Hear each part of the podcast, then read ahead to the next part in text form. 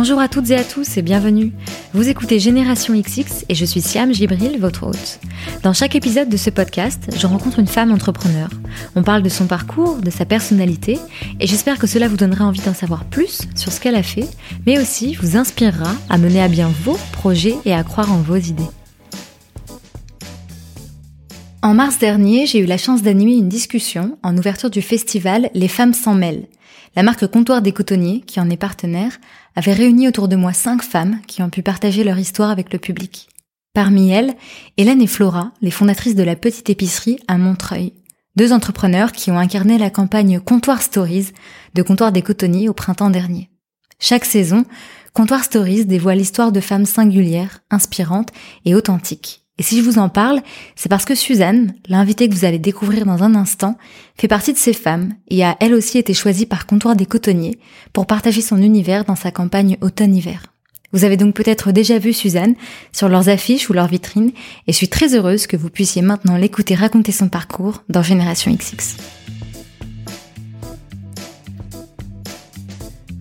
Suzanne Meyer est danseuse. Dans cet épisode, elle nous raconte comment à 9 ans, elle a rejoint les bancs de la prestigieuse école de danse de l'Opéra de Paris. Comment s'est-elle débrouillée dans cet environnement exigeant et loin de sa famille?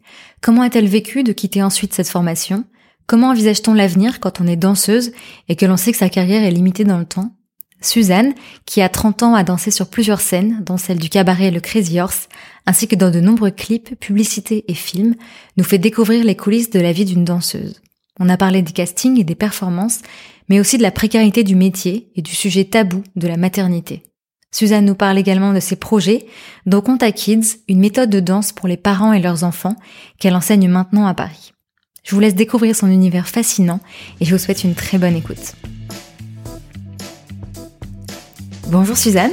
Bonjour. Merci beaucoup de m'accueillir chez toi. Je suis ravie de se rencontrer. Avec plaisir. Dans ce podcast, comme je te le disais un peu avant, je reçois des entrepreneurs, mais au sens large, d'entreprendre, d'avoir des projets, et j'aime beaucoup aussi mettre en avant l'importance de l'art dans la vie, euh, qu'on soit artiste ou pas. Et euh, du coup, pour commencer, je voulais te demander à quel moment est-ce que toi, la danse est entrée dans ton quotidien? Est-ce que c'est quand tu étais toute petite ou plus tard? Dis-moi, euh, quand est-ce que ça a commencé? J'ai commencé la danse quand j'avais 4 ans, Mhm. mais à cette époque-là, c'était pas forcément quotidien. Et euh, après, euh, c'est plus vers l'âge de 9 ans euh, que je suis rentrée dans une école euh, professionnelle où j'avais des cours tous les jours et des horaires aménagés pour pouvoir aller à l'école euh, le matin. Et t'as commencé la danse parce que c'est tes parents qui t'y ont mise? Comment est-ce que Ouais, j'ai suivi ma grande sœur en fait. Elle y allait et à force de l'accompagner, bah, je suis rentrée dans le cours. Et t'as des souvenirs un peu? Est-ce que t'étais contente d'y aller? C'était comment? Je me souviens pas de l'état dans lequel j'étais quand j'y allais, mais je me souviens de la salle Mhm. et euh, de certains mouvements. Et mais comme j'avais 4 ans, c'est des souvenirs un peu euh, un peu flous, donc Mm. c'est plus des des flashs, euh, des petits instants comme ça. Pour autant que je me souvienne, bah, j'imagine que j'étais contente, mais je j'ai pas oui un souvenir en particulier de, de grande joie. Mais puisque j'en ai fait mon métier, c'est bien que ça devait me plaire. Et tu le disais, donc c'est à 9 ans que t'es entrée, euh, donc c'est à l'école de l'Opéra de Paris, voilà, c'est ça tout à fait. Enfin, c'est un choix euh, immense. Enfin, ça détermine quand même pas mal euh, la suite des choses. Oui, oui, c'est sûr. euh, c'est une école tellement exigeante euh, Mm. à plein de niveaux que ça conditionne un peu l'avenir. Et puis surtout, on rentre dans une machine où tout le monde a envie de de devenir danseur. Donc, euh, je suis pas sûre à 9 ans d'avoir d'avoir vraiment fait ce choix très clairement. Mais après j'ai suivi un peu euh, le, les flots quoi. Tout le monde euh, tout le monde rêve de devenir étoile. Du coup euh, par contamination c'est devenu aussi un peu mon rêve. En fait moi j'ai grandi en province et donc chez moi la danse c'était plutôt un loisir. Mhm. et je me suis retrouvée voilà dans une école parisienne, nationale voire internationale, avec des enfants qui connaissaient très bien ce milieu. Et du coup bah c'est vrai que au départ j'étais un peu perdue et après euh, je m'y suis faite. C'est ce que je voulais te demander si tu connaissais le milieu avant, si dans ta Pas famille, pas du tout. Pas du tout. euh, ma mère était pianiste donc j'avais quand même euh, été sensibilisée Mhm. euh, à l'art d'une manière générale. Mes parents sont, sont des gens amateurs d'art. On a toujours euh, été au cinéma. On est toujours. euh, ils m'ont traîné dans les musées parfois un peu. je- je- J'essayais de freiner, mais euh, voilà, c'est. Enfin, c'était mm, des choses auxquelles ils, ils étaient sensibles. Mhm. Et euh, mais la danse, c'était vraiment une nouveauté pour euh, tout le monde, pour mes parents et du coup pour moi. Et comment t'as connu l'école? Tu vois, si c'était pas effectivement ton milieu, comment tu décides euh, à 9 ans euh? Ouais, je crois que c'est ma mon professeur de danse qui en a parlé à ma mère. Certainement, je devais avoir des aptitudes et du mhm. coup, euh, elle lui a suggéré. Et je me souviens pas particulièrement avoir fait partie du processus de décision. on, on, a dû m'en parler et voilà, j'ai accepté d'aller d'y aller, mais je savais pas du tout où j'allais, ce que j'allais y trouver, ce que ça représentait je pense que j'ai compris quand j'y étais que j'étais dans un ça m'a un peu dépassé, je pense. parce que tu disais c'est une école exigeante. Enfin, de ce que je lisais sur internet, c'est même la meilleure école euh, au monde. Oui, c'est ce qu'ils disent. Euh, après, est-ce que c'est vrai? Je sais pas, mais euh, elle est très réputée. Et puis, euh, c'est vrai qu'il y a un cadre aussi. En fait, on est à l'internat. Mm. On est dans un même bâtiment où il y a un pôle scolarité, un pôle pour voilà la, cantine et l'internat, et un pôle danse. Et du coup, du lundi au vendredi, on est dans cet espace un peu isolé du monde mm-hmm. extérieur. Donc, c'est vrai que c'est c'est un apprentissage rigoureux et aussi psychologiquement parce que euh, à cet âge-là, c'est évident pour personne de quitter sa famille, euh, d'être autonome le soir, préparer ses vêtements, faire ses devoirs pour le lendemain. Ça fait grandir un peu rapidement, quoi. T'es allée de quel âge euh, à quel âge? Alors, j'ai, je suis sortie, j'ai été renvoyée en fait parce qu'il y a un examen tous les ans. Je crois que j'avais 13 ans. D'accord. Donc de 9 ans à 13 ans. Et t'en gardes quel souvenir? Des merveilleux. Mhm. Il faut le dire aussi, avec euh, mes camarades, il y avait une grande solidarité entre les élèves. Quoi qu'on en dise, parce que l'école avait la réputation, c'était peut-être encore plus avant mon époque, où il y avait une concurrence assez, assez forte entre les élèves. Mhm. Moi, j'ai plutôt senti l'inverse. J'ai découvert une autre famille en fait là-bas. Je suis encore amie aujourd'hui avec euh, des gens que j'ai rencontrés à cette époque. Ouais, non, c'est cool. Donc ça, c'est l'aspect très positif. Euh, la qualité des cours de danse aussi, qui a vraiment un tel niveau que j'ai jamais retrouvé ça nulle part ailleurs en fait. Ça m'a laissé vraiment un souvenir euh, très fort. Et bah des points négatifs, d'être éloignée de ma famille et puis le manque de psychologie mhm. lié à, au fait que ces gens-là travaillent avec des enfants justement qui sont seuls et du coup parfois on vivait des choses très dures et on était un peu livré à nous-mêmes. Et comment tu réagissais dans ces moments-là? Bah en fait à l'opéra c'est un peu euh, marche ou crève, c'est-à-dire que mm. les plus faibles ils survivent pas. Il y a ceux qui démissionnent, ça arrive, certains élèves craquent et partent. Je me rappelle qu'on les regardait comme c'était un échec. Mm. On parlait d'eux comme s'ils avaient euh, voilà fait un truc mal. C'était mal de mm. partir. Et, euh, et mon renvoi aussi justement quand c'est pas moi qui ai décidé de partir, mais l'équipe enseignante a décidé donc que je pouvais pas continuer. Je l'ai vécu comme un échec personnel très très fort, ça m'a traumatisé. Mais oui, t'avais quel âge du coup? Bah j'avais 13 ans. En plus, c'est à une époque où voilà, l'adolescence, mm. tous les sentiments sont démultipliés. Euh, mm. quand on aime, on aime très fort. Quand on est triste, on est très triste. Mm. Donc euh, c'était vraiment, ouais, je pense que c'était un événement traumatisant dans ma vie. Parce qu'en fait, pendant toute la scolarité, vous préparez un examen. En fait, comment comment ça se déroule? En fait, non, on suit des cours tous les jours et puis seulement au mois de juin, on, se met à préparer euh, l'examen qui permet de passer dans la classe supérieure. D'accord. Ou d'être euh, éliminé en fait du cursus si jamais euh, l'équipe pédagogique estime qu'on n'a pas assez de, de, qualité en fait pour rester dans l'école. Mhm. Donc il y a un peu une élimination euh, qui se fait année après année euh, jusqu'au bout. Et à la fin, sur une classe d'une dizaine d'élèves, il y, en a seulement deux ou trois qui rentrent dans le, la compagnie de l'opéra, euh, qui est le ballet de l'opéra de Paris. D'accord, parce que c'est ça en fait l'objectif. L'objectif, c'est de rentrer dans le ballet pour avoir un contrat de danseur professionnel. Ouais. C'est vraiment très peu. Enfin le. le... Ouais, ah, c'est vrai qu'à cet âge-là, c'est hyper dur de. Oui, de rebondir en même temps. Il y a pire dans la vie aussi. Hein. il y a des gens qui vivent. Et comme tu disais en plus, je pense que euh, ils ont pas forcément la psychologie de vous dire ah que c'est pas grave et qu'il y a d'autres choses dans la vie. Il y a aucun accompagnement. Voilà, ça. Oui, l'enseignement. Je parlais de l'enseignement artistique qui est merveilleux parce qu'il a une très grande qualité, mais pédagogiquement, euh, en tout cas à mon époque, j'ai vécu des choses euh, qui étaient un peu catastrophiques, quoi. Mm. Sur, par exemple, la gestion de la douleur ou le rapport à l'autorité qui était un peu excessif à mon sens. Hmm. Et donc, qu'est-ce que tu as fait après quand on t'a... Après, bah, je suis rentrée dans une autre école, un, mhm. peu similaire au format de, de, salle de l'opéra, qui était le Conservatoire supérieur de, de Paris. Mhm. Et euh, là, je me suis ouverte à la danse contemporaine. Euh, ça m'a fait un grand bien. Hmm. En fait, euh, j'ai pas tout de suite été très heureuse, mais euh, j'ai réalisé plus tard que quitter l'opéra, finalement, ça avait été aussi une chance. Et t'as pas eu envie d'abandonner la danse, en fait? Je crois qu'à ce moment-là, j'étais déjà trop piquée par le par euh, oui ce chemin-là et euh, en fait il y avait plus d'espace pour faire autre chose dans ma tête. J'ai eu des doutes, hein, c'est sûr. Mm. Euh, en plus au conservatoire, je me rappelle, on nous disait beaucoup que d'être intermittent c'est difficile, qu'il n'y a pas de travail pour tout le monde, euh, mais finalement c'est dans tous les secteurs la même chose. J'ai suivi mon instinct, je me suis accrochée, puis je touche du bois, j'ai jamais eu trop eu de de période de creux qui soit vraiment trop grande, donc ça va. Mhm. J'ai l'impression que du coup, tu as eu à compter sur toi-même assez rapidement. Ah oui, c'est sûr. ouais. Comment ça s'est développé tu...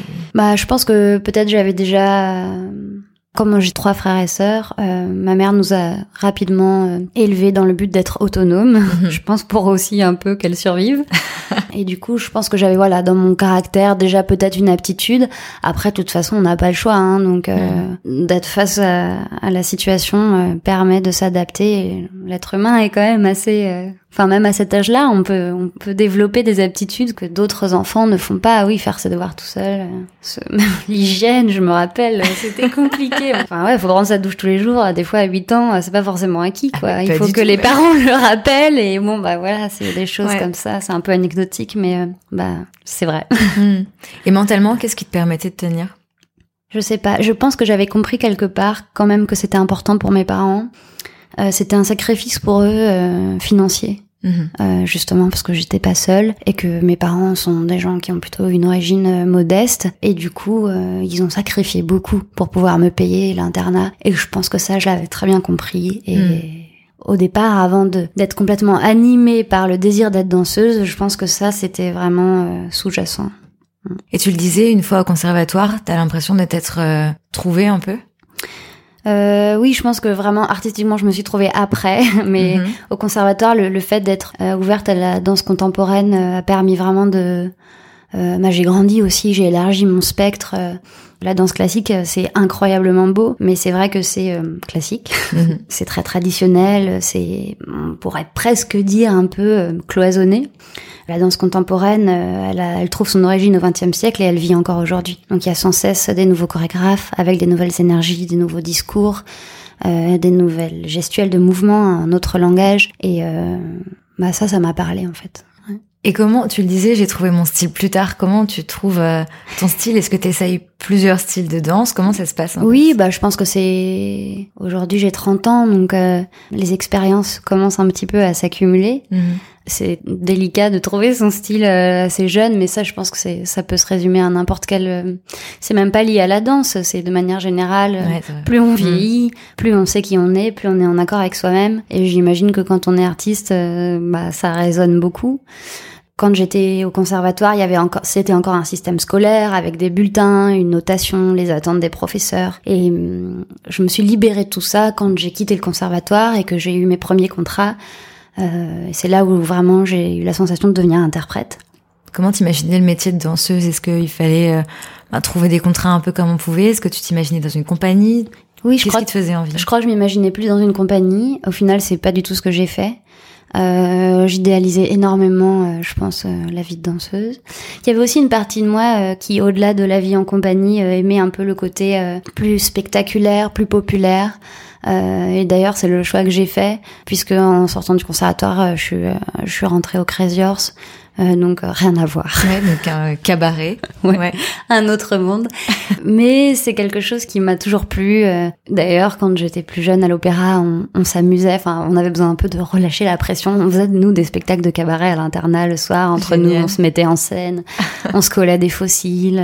On avait 12 ans, mais c'était vraiment un moyen pour nous de, de nous amuser. Et quand j'ai su que on me proposait ce contrat, j'ai même pas réfléchi. 4 secondes. Quoi. Et comment ça s'est passé? T'as passé une audition ou- Oui, j'ai passé une audition, même plusieurs, je crois. J'ai fait plusieurs tours. ouais. Comment tu appréhendes les, les auditions? Parce que j'en parlais euh, il y a pas longtemps avec un ami qui est acteur. Ouais. C'est quand même un sacré moment. Toi, comment est-ce que tu Ouais. le vis? C'est très personnel en fait. Euh, j'ai de la chance, euh, je crois, de pas être trop envahie par le stress. Ok. Ça m'amuse beaucoup. Euh, bon, peut-être que ce jour-là, quand j'ai fait l'audition au Crazy Horse, c'était ma première, donc euh, je veux pas non plus faire la maline. je pense que je m'en souviens pas particulièrement, mais j'imagine que j'étais un peu angoissée. En tout cas, aujourd'hui, euh, moi, je passe des castings tous les jours. Donc, euh, ça désacralise aussi un peu l'instant. En casting, parfois, on vit aussi des choses merveilleuses. C'est très court, euh, mais parce que c'est concis, c'est aussi très intense en émotion. Il y a des vraies rencontres qui peuvent se faire avec les directeurs de casting. En réalité, c'est un exercice que j'adore. Mhm. Mais je crois que c'est tout le monde n'a pas cette vision des choses. C'est hyper intéressant. Ouais. Je pense être peut-être plus forte dans l'exercice du casting que plus tard. Et euh, est-ce que tu arrives justement à euh, pas le prendre trop personnellement si on te dit non, par exemple? Non, non, ça m'est vraiment égal. Ouais. Ça m'est vraiment égal. Il y a d'autres choses que je prends personnellement après, mais pas ça. en fait, le non fait partie de ce métier, quoi. C'est vraiment, si on se contrarie, euh, ça devient très difficile à vivre. Enfin, c'est certainement que les premiers noms, je me suis vexée, et puis après, au fur et à mesure qu'ils sont arrivés, j'ai un peu pris la distance, ou simplement, en fait, on rebondit, quoi. On passe d'un projet à un autre. Il m'est arrivé parfois d'avoir vraiment des, un désir très fort pour un projet plus qu'un autre et quand ça marche pas, oui, il y a une après-midi de déception, mais ça c'est assez humain. Mais euh, après, je le prends pas personnellement, non. Génial, c'est comme ça qu'il faut avancer. Quand tu étais au Crazy Horse, je crois que tu étais délégué syndical. Ouais. C'est ça. je t'ai entendu parler sur, euh, je crois que c'est France Bleu ou France Inter. Bon, je sais plus. Ça, c'est peut-être c'est peut-être les choses qui sont le plus euh, sorties sur Internet. c'est ça. Exactement.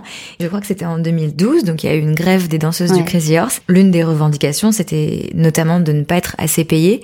Et tu disais quelque chose d'hyper intéressant dans l'interview, c'est que vu que c'est un métier qui dure pas très longtemps, c'est hyper important d'être euh, bien payé tant qu'on travaille. Bah évidemment. Du coup, d'être délégué syndical, enfin d'être impliqué comme ça, d'être allé parler à la radio, c'est des sujets qui te qui te tenaient à cœur? Ouais, c'était c'était quand même pas évident pour moi euh, d'avoir ce type d'exposition parce que c'est mm. je suis pas habituée. Mm-hmm. Au début, quand j'ai été euh, déléguée, euh, en fait, il y avait personne qui se présentait.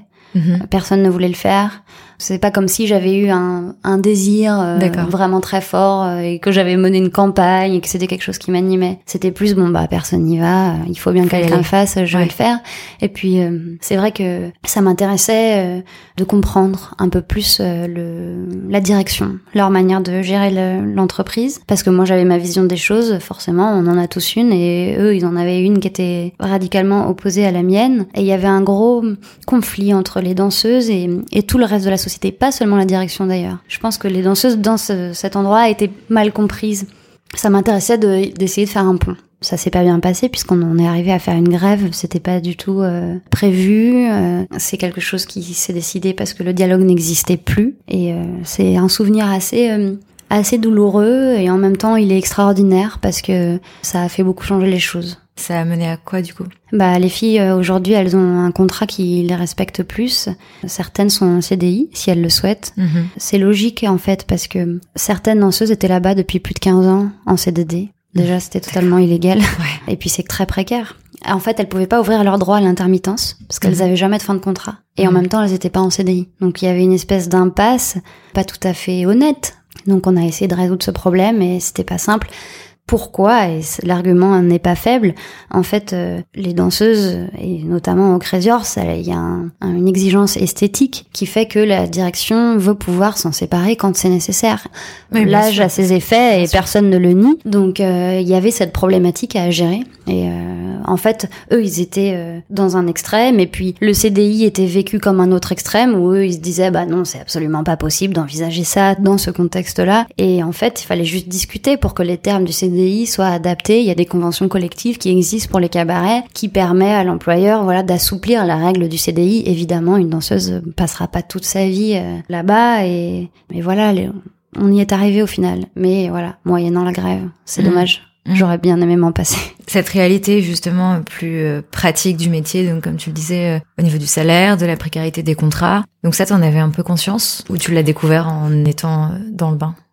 On le savait au conservatoire, j'ai toujours entendu que c'était difficile. On nous disait mm. à l'extérieur, comme si on était dans une, tour, euh, voilà, une tour d'argent. On nous disait à l'extérieur, c'est compliqué. Euh, certains ne trouvent jamais de travail. On m'a tellement dit ça que euh, j'ai pensé à un moment que je serais jamais danseuse. Bon, finalement, quand j'ai commencé à travailler, j'ai d'abord été extrêmement heureuse de travailler puisque je me sentais du coup être passée un peu au travers, ouais, voilà, au mm. travers des mailles du filet. Et puis après, je me suis rendu compte que c'était pas si simple. Au-delà de la joie d'être sur scène, et d'ailleurs, malheureusement souvent les gens se servent trop de ça, c'est-à-dire de l'amour qu'on a pour notre métier pour justifier euh, des conditions de travail qui sont pas acceptables en Mmh, fait. ouais, Et justement, je rebondis un peu sur euh, ce que vous disiez tout à l'heure. La carrière d'une danseuse ou d'un danseur, elle est très courte. Ça dure euh, 15 ans, 20 si on a de la chance. Donc euh, ça a pas de sens pour moi euh, de jouer sur euh, voilà le- le- la passion où on n'a pas de temps. On n'a pas de temps euh, pour euh, que les salaires évoluent, c'est c'est tout de suite. Et même, il faut préparer sa reconversion. Donc, il vaut mieux être rémunéré à la hauteur de, de ce que ce travail vaut, parce qu'il faut en plus assurer une suite derrière. Et donc toi, après le Crazy Horse, qu'est-ce que t'avais en tête? Comment ça s'est passé? En fait, euh, tout au long de, de, de ces quatre années que j'ai passées au Crazy j'arrêtais pas de recevoir des, des opportunités. Certaines, j'ai pu les accepter parce que ça collait avec le planning, et d'autres, j'ai dû les refuser. Et euh, dans mon caractère, je suis pas quelqu'un de très aventurière, donc euh, j'aime bien la sécurité. Et euh, quand j'ai senti que les opportunités étaient de plus en plus nombreuses, euh, ça m'a convaincue de quitter le Crazy. Je me suis sentie suffisamment euh, portée par euh, les, les propositions que je recevais pour prendre le risque euh, entre guillemets de vivre l'intermittence. Mhm. Et euh, bah je regrette pas. enfin le Crazy Horse c'était magnifique, hein, vraiment j'ai. Mhm. C'est une scène incroyable. J'ai certainement eu mes plus grandes émotions de danseuse là-bas. Euh, T'étais sur scène combien de fois par semaine du coup? Alors six jours sur sept et deux spectacles par soir et trois le samedi. C'est énorme. C'est beaucoup, ouais. C'est beaucoup. C'est pour ça que, pour moi, à un moment, ça devait s'arrêter aussi parce que j'avais besoin d'air, parce que justement, c'est tout ce processus avec la direction qui s'est achevé avec la grève, ça a été aussi un petit peu douloureux personnellement. Du coup, j'avais besoin de passer à autre chose, de me libérer un peu de tout ça. Et voilà. Et je me sentais aussi plus solide en tant qu'interprète. J'ai beaucoup appris au Crazy Horse. J'ai rencontré Philippe Découfflé. Je suis rentrée juste à ce moment-là qui, faisait la nouvelle création et et euh, il m'a fait confiance. euh, je me sentais grandie et du coup j'étais armée pour euh, ce qui venait après quoi. Voilà. Tu le disais, t'as pas tellement connu du coup de période un peu de traversée du désert. T'as toujours réussi à trouver euh, du Ouais. travail? Oui, seulement euh, après la naissance de ma fille, euh, Mm. c'était plus compliqué. J'ai vécu, je pense que beaucoup de femmes vivent dans plein de secteurs, c'est-à-dire euh, vraiment le fait d'être euh, un peu à part du monde du travail pendant quelques mois, bah ça a encore des conséquences en 2018. euh, Mm. Enfin, à l'époque, c'était pas en 2018, mais c'était. J'ai pensé à arrêter en fait. J'ai pensé à faire autre chose euh, parce que mon téléphone sonnait plus alors que j'étais disponible. euh, J'avais récupéré euh, toute ma force physique, euh, donc il y avait aucun problème sur le papier, mais ça marchait plus. Donc euh, j'ai eu une grosse période de doute. C'est la seule en fait que j'ai connue. Comment ça se fait? Enfin, je veux dire, les gens étaient, euh, oui, étaient forcément au courant que t'étais enceinte ou Ouais. c'était quoi le problème en fait? Après, j'ai des amis qui cachent leur grossesse, hein. c'est-à-dire des, Ouais. des copines danseuses euh, qui restent discrètes jusqu'au jour de leur accouchement, euh, Mm. mais même après. Moi, j'avoue que j'étais tellement heureuse que je mets pas toute ma vie sur les réseaux sociaux, mais euh, je, en tout cas, j'ai, je suis quand même sortie de chez moi. euh, Oui. Je continuais de croiser des gens avec qui j'avais travaillé. Et voilà, je me suis pas cachée du monde. D'un côté, je les comprends, ces danseuses qui se mettent à l'abri. Et D'un autre côté, c'est triste qu'elles doivent le faire. Mm. Et c'est vrai que je les comprends parce que j'ai vécu moi-même. Voilà, j'ai vraiment eu un effet boomerang. Je m'y attendais pas du tout, du tout, du tout. Comme j'avais un réseau qui fonctionnait bien et que j'ai jamais manqué de travail, j'étais loin d'imaginer euh, que ça pouvait s'effondrer. J'avais plus d'inquiétude sur moi, ma capacité à, à, voilà, à retrouver ma ligne. euh. Parce que c'est ça qui fait peur, tu penses? Moi, c'est ça qui m'avait fait peur.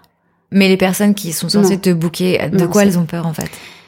Euh, Enfin, pourquoi tout d'un coup elles J'aimerais bien parler avec les gens qui avec lesquels je travaillais avant et qui n'ont pas voulu me reprendre après. C'est une vraie question. Je pense que la maternité, tout simplement, leur fait peur. C'est-à-dire, euh, c'est un monde un peu intime. Mm. Ce qui est vrai éloigne quelque temps euh, les femmes de leur travail, psychologiquement aussi, certainement. Mhm. Et je pense que ça, ça effraie ceux qui qui ne le vivent pas et même parfois, je pense certaines femmes qui l'ont vécu oublient. Et je crois qu'on doit être solidaire de ça entre nous. On doit, on doit se souvenir vraiment que c'est beau de donner la vie, mais c'est pas évident non plus, euh, voilà, d'être à la maison, euh, de récupérer, euh, de tout gérer. euh, même si on est bien accompagné, il y a quand même une, il y a quand même beaucoup de pression. on est des femmes modernes, donc on veut travailler et avoir des enfants, et c'est beau, mais il faut nous aider, quoi. Et ça, ce sujet, est-ce que tu en avais parlé avec d'autres euh, danseuses avant de décider d'avoir un enfant? C'est un Non. truc dont vous parliez? Non, je m'en suis pas rendu compte. C'est dire à quel point c'est tabou. En fait, c'est jamais venu jusqu'à moi, jusqu'à ce que je le vive euh, moi-même. Après, je fais un travail où le réseau est très important. Mm. Quand on n'est pas là, on est remplacé, personne n'est irremplaçable et c'est bien normal. Ouais. Du coup, euh, quand j'étais pas là, d'autres ont pris ma place. Mais c'est pas parce que je suis maman que je peux plus travailler, que je suis plus disponible. Surtout, voilà, si physiquement tout va bien, euh, c'est juste un délit d'absence en fait. Mm. Complètement.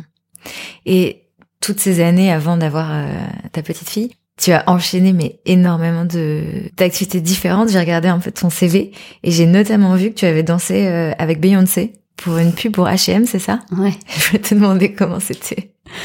C'était euh, comment dire? J'étais très chanceuse, ça c'est sûr. Mais c'est une grosse machine. hein. Euh, Beyoncé elle-même, elle est vraiment très professionnelle et très gentille, très respectueuse. Autour d'elle, euh, ses équipes, euh, c'était pas toujours le cas et je me suis dit que c'était pas pour moi. Mm. Qu'est-ce qui t'a plu comme euh, et qu'est-ce qui te plaît d'ailleurs comme euh, type de travail toi en tant que danseuse? J'aime beaucoup la scène, c'est vraiment des sensations assez singulières qui donnent sens vraiment à notre métier. Euh, mais aussi, je me suis découvert, ça c'est vraiment au fil des projets qui sont arrivés, vraiment une envie euh, très forte. Je suis très excitée par les tournages. Euh, Il y a un truc un peu de dépassement de soi parce que c'est des très longues journées qui peuvent durer 10, 12, 14 heures, ça dépend. J'ai- J'aime beaucoup cette sensation en fait. Je suis assez euh, galvanisée. Mhm. J'ai l'impression que tu as une forte résistance au travail et même physiquement. Parce qu'en fait, c'est ça aussi qui est épuisant quand on est, par exemple, en tournage toute la journée, c'est que à un moment donné, ton corps aussi euh, fatigue et j'ai l'impression Ouais. que toi, tu, Non mais c'est vrai qu'en tournage, je sens même, je sens pas la faim, je sens pas que Ouais. j'ai besoin de m'asseoir, je sens pas que j'ai besoin d'aller aux toilettes. C'est quand ça se termine que tout, tout revient. Et là, là évidemment, je suis épuisée, je suis pas du tout surhumaine. hein. Mm. Mais il y a un truc un peu ouais de, de dépassement de soi vraiment pendant les tournages. Après moi, ça me fait ça. Je sais pas si tout le monde le vit, mais euh, du coup j'aime bien. J'aime bien cette ambiance et je suis fascinée par la technique aussi, Euh, les lumières, euh, comment le chef y construit. euh. Enfin, j'adore regarder l'envers du décor. Ça Mhm. me fascine vraiment. Mhm. Est-ce que tu prends du plaisir aussi quand tu travailles et quand c'est dur et que tu répètes un pas, que tu répètes une chorégraphie, que tu n'y arrives pas forcément? Est-ce qu'il y a quand même du plaisir dans ce moment-là? Bah oui, parce que le plaisir c'est euh, d'y arriver après quoi. Mm. Et puis j'ai l'impression que dans le dans l'enseignement du danseur, euh, il y a ce truc là un peu de plus c'est difficile, euh, plus on est méritant, meilleur ce sera à la fin. Ça permet aussi de savourer après euh, voilà le moment où ça devient facile.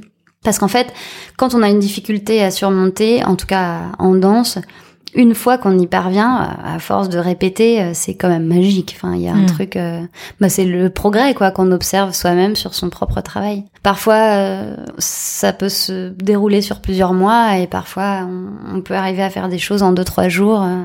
La machine et du corps, elle est quand même magique quoi. Et cette mentalité, comme tu disais, ben d'avoir le sens de l'effort, du travail, de pas abandonner, ça, t'as l'impression que ça s'est renforcé avec les années? Oui, jusqu'à un certain point. Aujourd'hui, puisque je suis plutôt dans la deuxième partie de ma carrière, euh, il y a aussi des choses que je veux plus faire Mhm. euh, et que je trouve euh, ridicules. Comme quoi, par exemple? Euh, bonne question. mais c'est plus d'un point de vue psychologique que physique. Mais euh, euh, maintenant, mais peut-être même physique. Par exemple, parfois, on doit faire des, des boulots qui sont plus alimentaires, c'est-à-dire dans lesquels on se reconnaît moins. On est obligé de les faire parce qu'il vaut mieux faire ça que d'aller euh, prendre une journée de chômage à Pôle Emploi. Quoi. Donc euh, moi, j'ai toujours accepté tout plein de choses et, et euh, j'ai fait des choses quand j'étais plus jeune. Aujourd'hui, à 30 ans, j'aspire à autre chose. J'ai plus envie de les faire. Après, c'est pas une critique. Peut-être un jour même j'aurais plus le choix. Et parce que c'est vrai que je tiens ce discours, mais en même temps, j'ai la chance euh, de, de pouvoir faire ce que j'aime. Mhm. Si un jour j'avais plus le choix, peut-être que je le ferais quand même. Mais j'apprécie, j'apprécie ça. J'apprécie de pouvoir choisir euh, des choses euh, auxquelles je crois, qui me font plaisir, et, et voilà, tout simplement. Quand tu dis, je passe à la deuxième partie de ma carrière pour toi, là, il y a vraiment un, un tournant et ce sera plus comme avant? C'est pas que ce sera plus comme avant, c'est que c'est différent. Mhm. C'est différent parce que je fais partie, euh, quand je fais un projet, maintenant je fais partie des danseuses qui sont euh, plus âgées et j'ai aucun problème avec ça. Quand j'étais plus jeune, j'avais plus peur euh, d'être la plus âgée qu'aujourd'hui finalement que je Ouais. le suis. Euh, oui, voilà, c'est la deuxième partie de ma carrière, certainement parce que la naissance de ma fille aussi a marqué un chapitre un peu naturel, en fait, avec un, un avant et un après. Mm. Mais c'est surtout que dans ma manière d'appréhender les choses, je me sens différente et du coup, c'est pour ça que c'est la deuxième partie de ma carrière. Mm. Et donc, quand ta fille est née, tu l'as pas initiée à la danse, mais tu as commencé, je crois, à faire des mouvements avec elle. Et c'est à ce moment-là que tu as découvert donc une méthode qui permet justement aux parents de bouger avec leurs enfants et d'avoir une communication bah, non verbale mais corporelle Tout à fait. avec eux. C'est très bien dit. Comment t'as découvert ça? À quel moment ça t'a Parce qu'elle est, elle est toute petite, elle a deux ans, non? Ouais, elle a deux ans et demi. euh, en fait, euh, je veux surtout pas que Gisèle soit danseuse pour des raisons très personnelles, mais j'adore danser avec elle. D'accord. Donc, euh, j'essaye d'en faire quelque chose de naturel et qui est associé vraiment à du pur plaisir, du jeu, quoi. Et bah ça m'est venu naturellement parce que c'est mon langage à moi tout simplement. Je pense qu'on aime bien faire avec des enfants ou leur parler des choses qui nous plaisent. Mhm. Donc en fait, je l'ai fait sans réfléchir au départ. Et après, j'ai découvert euh, Conta Kids en Italie lors d'un voyage. J'étais en contrat à Milan. Euh, je suis allée assister à un cours euh, que donnait une de mes amies et j'ai j'ai été vraiment émue, émue à un point euh, rare. J'ai vu un spectacle qui n'en était pas un, mais mais c'était tellement époustouflant que pour moi, c'en était un. De parents qui étaient non danseurs, qui venaient euh, avec leurs enfants partager un moment d'une joie intense euh, vraiment et euh, je me souviens que ma fille était toute petite euh, elle savait même pas marcher et Mhm. elle voulait à tout prix rejoindre les enfants elle rampait et je devais la retenir parce que moi j'étais vraiment ju- juste venue en, en assister au Mhm. cours euh, dans le but de voilà de me renseigner un petit peu j'étais curieuse en fait de ce que faisait euh, Natacha euh, le- l'enseignante Conta Kids et ça m'a vraiment tout de suite parlé et je me suis aussitôt renseignée en fait au départ je voulais pas forcément faire la formation je voulais prendre des cours Un cours, ouais. Mhm. et euh, à Paris, ça n'existait pas. Et comme ça correspondait à cette période où j'avais moins de travail, eh ben, je suis allée faire cette formation et c'était vraiment euh, une révélation pour moi, à la fois d'un point de vue personnel et à la fois d'un point de vue euh, personnel, c'est-à-dire lié à mon parcours de danseuse et à la fois comme en tant que parent. Ouais, bien sûr. C'est un- une discipline qui place le parent au cœur de l'atelier. Et souvent, les parents, ils pensent qu'ils emmènent leurs enfants faire un cours et en fait, ils se rendent pas compte qu'ils viennent pour eux aussi. Et euh, il se passe plein de choses, c'est incroyable. Oui, ce qui est hyper intéressant, c'est que c'est pas des danseurs professionnels. Donc Ah non, des pas du tout. euh, Mais il y a aussi des danseurs professionnels qui viennent Mhm. parce qu'ils font partie de mon cercle d'amis. Et d'ailleurs, c'est intéressant. Leur perception des choses. Euh, je me rappelle une fois, il y a un danseur qui avait dit à son fils à la fin d'un atelier, euh, ah, c'est bien de faire le fou comme ça. Et en fait, pour lui, ce qui se passait dans l'atelier, c'était en gros euh, faire, faire le fou-fou, quoi. mhm.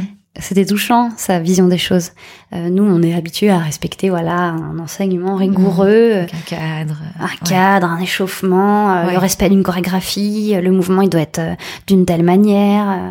Et là, à Contact Kids, c'est un espace avec beaucoup de liberté, qui laisse beaucoup d'espace à l'enfant et aux parents pour s'exprimer, pour être euh, comme ils sont en fait. Mhm. Maintenant, t'es diplômée, enfin, tu, tu peux donner Ouais. des cours. En fait, oui, j'ai commencé l'année dernière. J'ai Mhm. fait un premier atelier au carreau du temple. Ouais. Euh, gratuit pour qu'il puisse euh, vraiment euh, être ouvert à tous. Et le but pour moi, c'était vraiment euh, de faire connaître la discipline parce que Contact Kids, ça veut rien dire pour les gens. Mhm. En fait, c'est inspiré de la danse contact qui se pratique entre adultes normalement. Et voilà, c'est un- une série de, de jeux, de rencontres euh, qui se basent sur le contact, l'espace, euh, le mouvement. Mhm. Voilà, pour résumer en gros.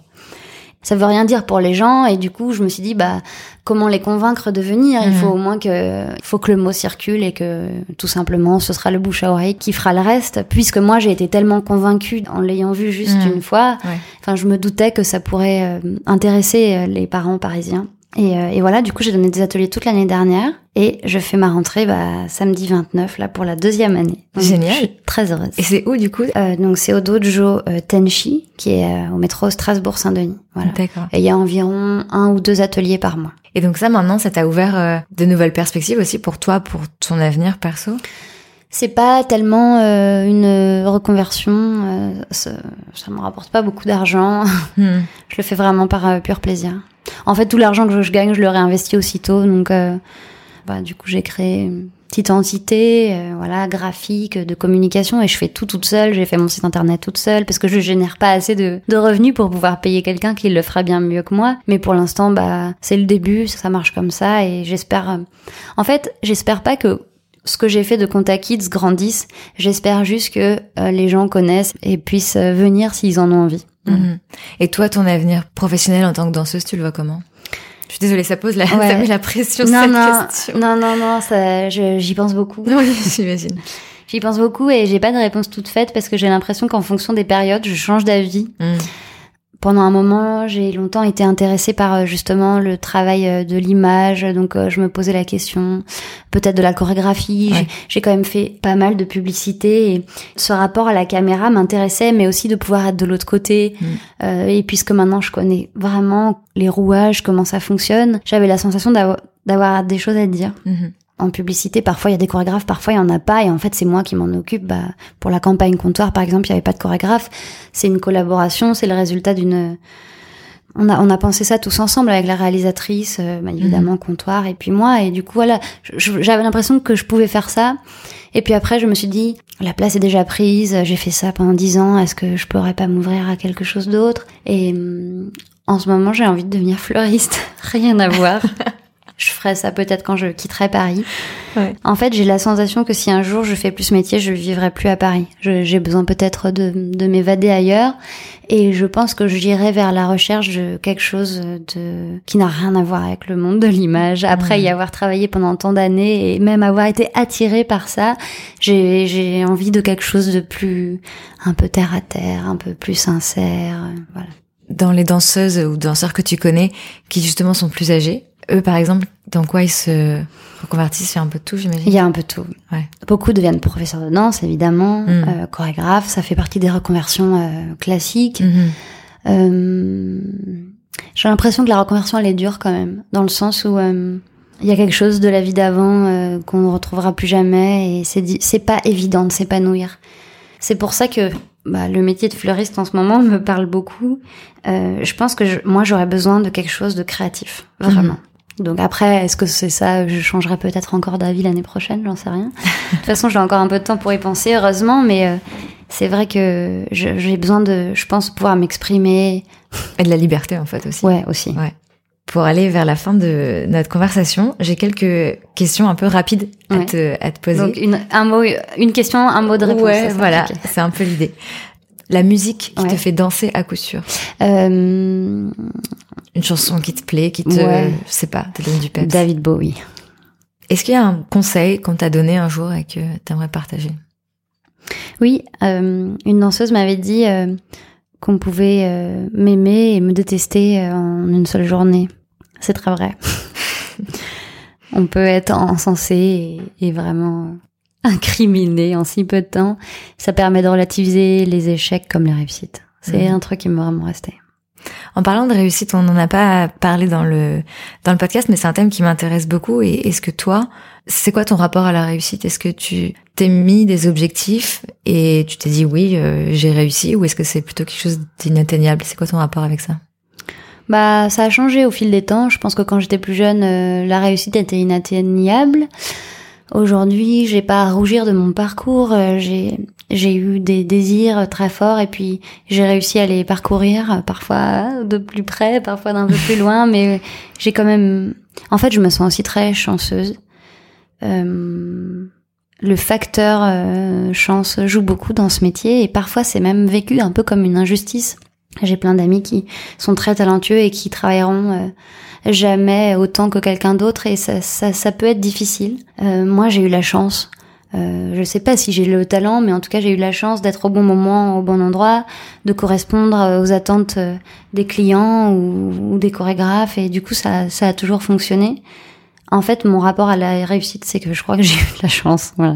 Mmh. Après, euh, je suis quelqu'un d'assez dynamique, euh, j'aime pas trop euh, euh, rester chez moi à attendre que ça se passe, donc j'ai aussi voilà actionné des leviers, fait en sorte que ça que ça marche. Mais je crois que quand on est intermittent du spectacle, on n'a pas le choix. Enfin, c'est tellement, bah on en parlait tout à l'heure, c'est tellement précaire que ça fait pas du tout un mot ma réponse.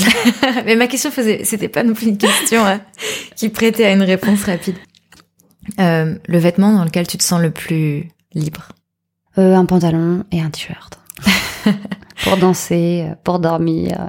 Oui, parce que je, je, pensais à toi qui a dû connaître le tutu et les tenues. Ah oui, euh, ah non, les costumes de spectacle, c'est tout sauf confortable en général. Euh, bah ouais, sur... en fait, en plus, je suis triste parce que euh, je suis tellement souvent en répétition ou vraiment en, casting ou sur scène que je mets pas souvent les vêtements que j'aime vraiment. Hmm. Parce que pour les castings, on a des dress codes, il, faut s'habiller d'une certaine manière. Bien quand sûr. on est sur scène, c'est encore autre chose. Et du coup, euh, quand le jour off arrive, je suis vraiment trop heureuse de mettre mon, mon jean un peu large, mon t-shirt loose, et je me sens libre, quoi. C'est bien, c'est rare. Et pour terminer, ta collaboration avec euh, Comptoir des Cotonniers, je suis passée devant une boutique ce matin euh, dans le Marais. Et ça te fait quoi de, de voir des photos de toi? Après, j'imagine que tu as un rapport déjà euh, particulier avec ton corps. Enfin, tu t'es déjà vu dans Oui. des clips, etc. Mais Oui, c'est un peu euh, désacralisé, quoi. Je pense que ça me fait pas le même effet que quand c'est ma maman qui me voit, par exemple. Elle, elle est trop fière. Bon, bah, moi, forcément, j'ai pas ce sentiment. Et euh, en plus, euh, pour dire vrai, euh, j'ai j'ai vu les photos de comptoir seulement en version numérique. Je me, j'ai pas eu l'occasion de me voir encore en vitrine. Euh, bon, on peut pas dire quand même qu'on n'est pas content que ça se produise. Ce serait mentir. Après, euh, j'aime pas trop être reconnue moi, donc. euh, Surtout, par exemple, quand je vais chercher ma fille à la, à la crèche et qu'il y a les autres parents et tout, je, je suis plutôt discrète. En fait, j'aime beaucoup m'épanouir. Ça, enfin, les, les gens vont penser, mais pourquoi elle fait ça? Alors, pourquoi elle fait ce métier? C'est, c'est, c'est un paradoxe. Euh, quand, quand je suis avec des gens du milieu, ça me pose aucun problème d'être reconnue, mais c'est plus voilà dans le lien avec une vie plus, plus privée, plus intime. Parfois, je peux être un peu déstabilisée. Mais bon, ça me rend heureuse quand même. Après, j'essaie de protéger vraiment euh, ma vie de famille. euh, ça regarde que moi, je trouve. Enfin, voilà. Mhm. Bah, merci beaucoup, Suzanne. Merci. Et à très vite. À très vite. J'espère que ce nouvel épisode vous a plu. Un grand merci à Suzanne pour notre conversation et son super accueil. Si vous souhaitez participer aux futurs ateliers Conta Kids animés par Suzanne, vous pouvez consulter le site contakidsparis.com. Je vous ai mis le lien en barre d'infos sur générationxx.fr et vous pouvez également suivre Conta Kids et Suzanne sur Instagram. Pour voir Suzanne en images et surtout la voir danser dans la vidéo de la campagne Comptoir des Cotonniers, rendez-vous dans la rubrique Comptoir Stories du site comptoirdescotonniers.com. Le lien est également en barre d'infos et je le partagerai aussi avec vous sur le compte Instagram de Génération XX. Merci à DSC et à l'équipe de Comptoir des Cotonniers d'avoir permis cette rencontre et à mercredi prochain pour un nouvel épisode.